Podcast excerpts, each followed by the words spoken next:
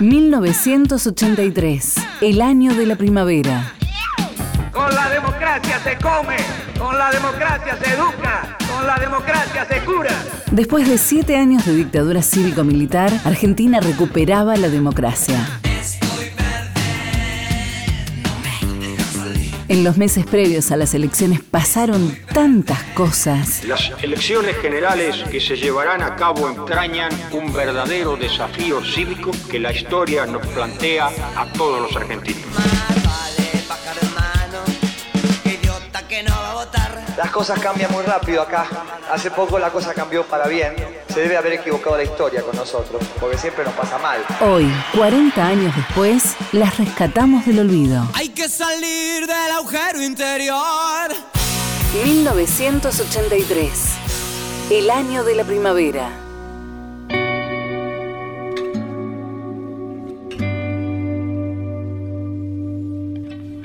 La derrota argentina en la Guerra de Malvinas fue el principio del fin de la dictadura cívico-militar.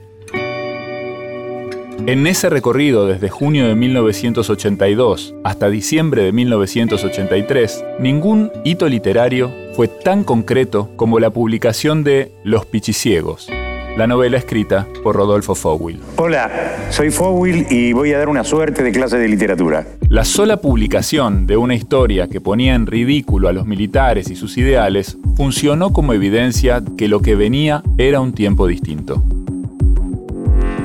Rodolfo Enrique Fowil nació en Quilmes en 1941 y fue un niño precoz. Hice el catecismo anticipado dos años antes, porque iba a la escuela adelantado, con dos años de, de antelación. Y creo que fue en el- a los ocho años, había que hacer un regalo a la Virgen, y entonces algunos regalaban una oración, otros una flor, yo qué sé. Y yo escribí un poema. Después de su paso por la Facultad de Sociología y de convertirse en un publicitario exitoso, Fowil incursionó en el mundo editorial y en la poesía. Navegué tantos mares y tan distintos. He recorrido el marketing y hasta el marxismo y hasta el mar iconeo, que aunque no es mar, no es feo según yo veo. A los 38 años, ganó un concurso de la marca Coca-Cola para publicar sus primeros cuentos. Ahí aparece Muchacha Punk, la historia que lo empujó definitivamente al camino de la narrativa. Escribo para no ser escrito. Y eh, al margen de que es un eslogan lo- bastante bien logrado, me parece que es cierto, en mi caso. Escribo para sentirme más dueño de mis actos que si leyera o si obedeciera a los estímulos del mundo, ¿no? Pero esta biografía mínima sería falsa si no dijéramos también que Fowil fue un personaje imprevisible, carismático, inteligente y provocador. Lo que yo pienso es completamente eh, inadecuado. ¿Y ¿Por qué me lo toleran? Porque me tienen miedo, y me tienen miedo por el peso de la foto. Quiere decir, la foto y toda la pavada esa, ¿no? Así entró a la literatura argentina, pateando la puerta. Creo que a mí me leían por ser Fowil antes, y ahora los buenos lectores me leen a pesar de ser Fowil.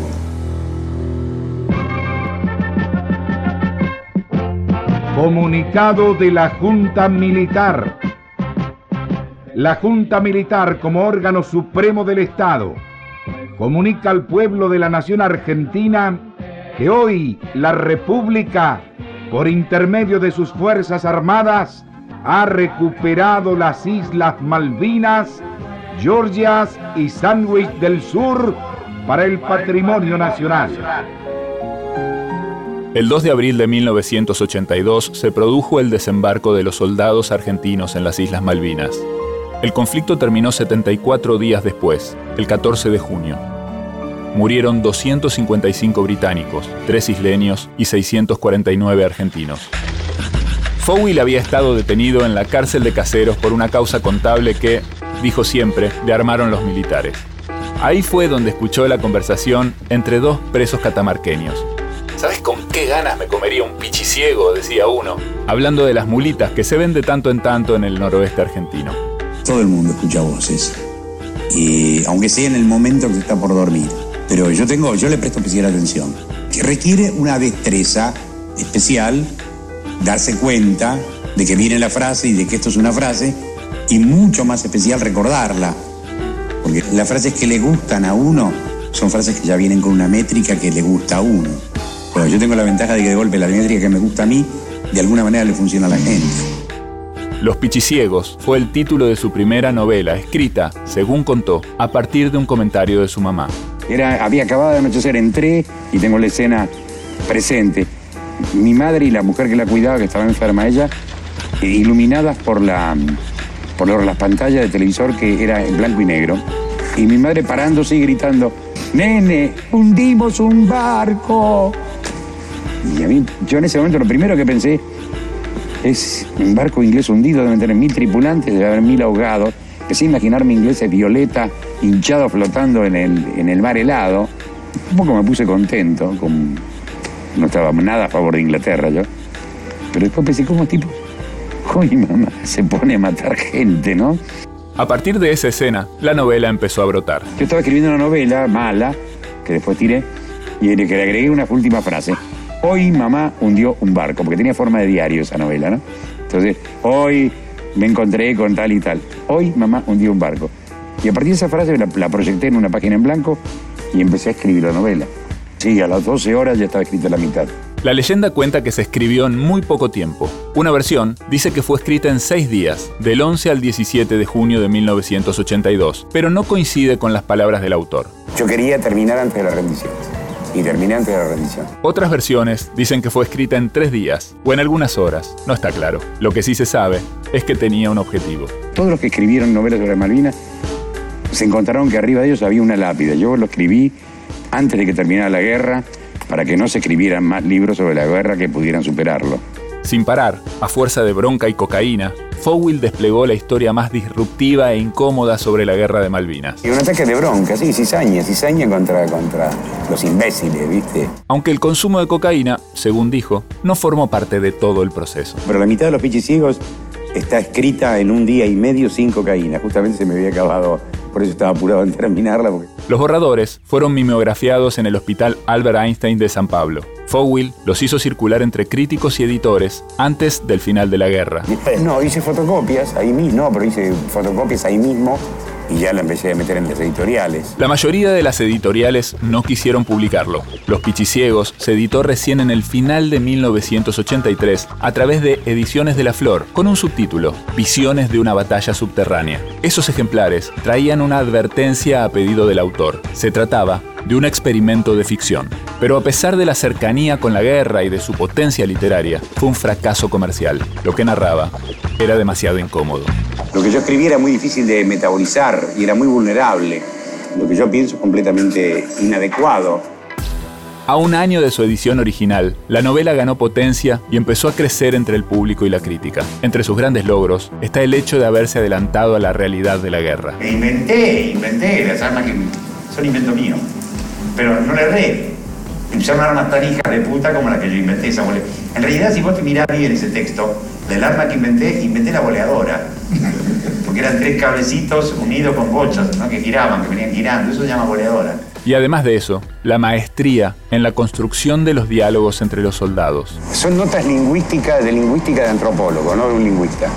Los antropólogos se escriben así, porque inventé todo inventado, obviamente es más verosímil una lengua inventada que una lengua real. Sí, claro, si vos grabás a un tipo hablando y llamas al mejor redactor del mundo y si ponémelo en, prosa, o sea, poné la coma donde va, el punto donde va, punto suspensivo donde va, signo de interrogación donde va, queda inverosímil completamente. Ese tipo, no, esto, no, el tipo no puede hablar así. Hay que inventar, hay que, hay que inventar un habla verosímil.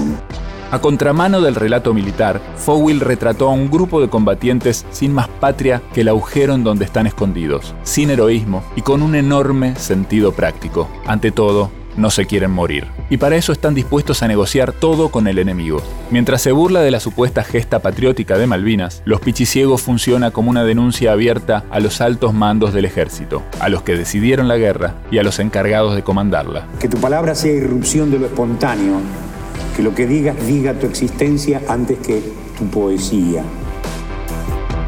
En 1994, un artículo firmado por Beatriz Arlo en la revista Punto de Vista volvió a Los Pichiciegos al centro de la escena, poniéndola en valor como una novela central de la literatura argentina de los 80. Fowell murió el 21 de agosto del 2010, a los 69 años, con más de 20 libros publicados y convertido en un referente de su generación. Los Pichiciegos fue su primer gran golpe literario. El final de la Guerra de Malvinas, que él narró como nadie, fue también el principio del camino hacia la recuperación de la democracia.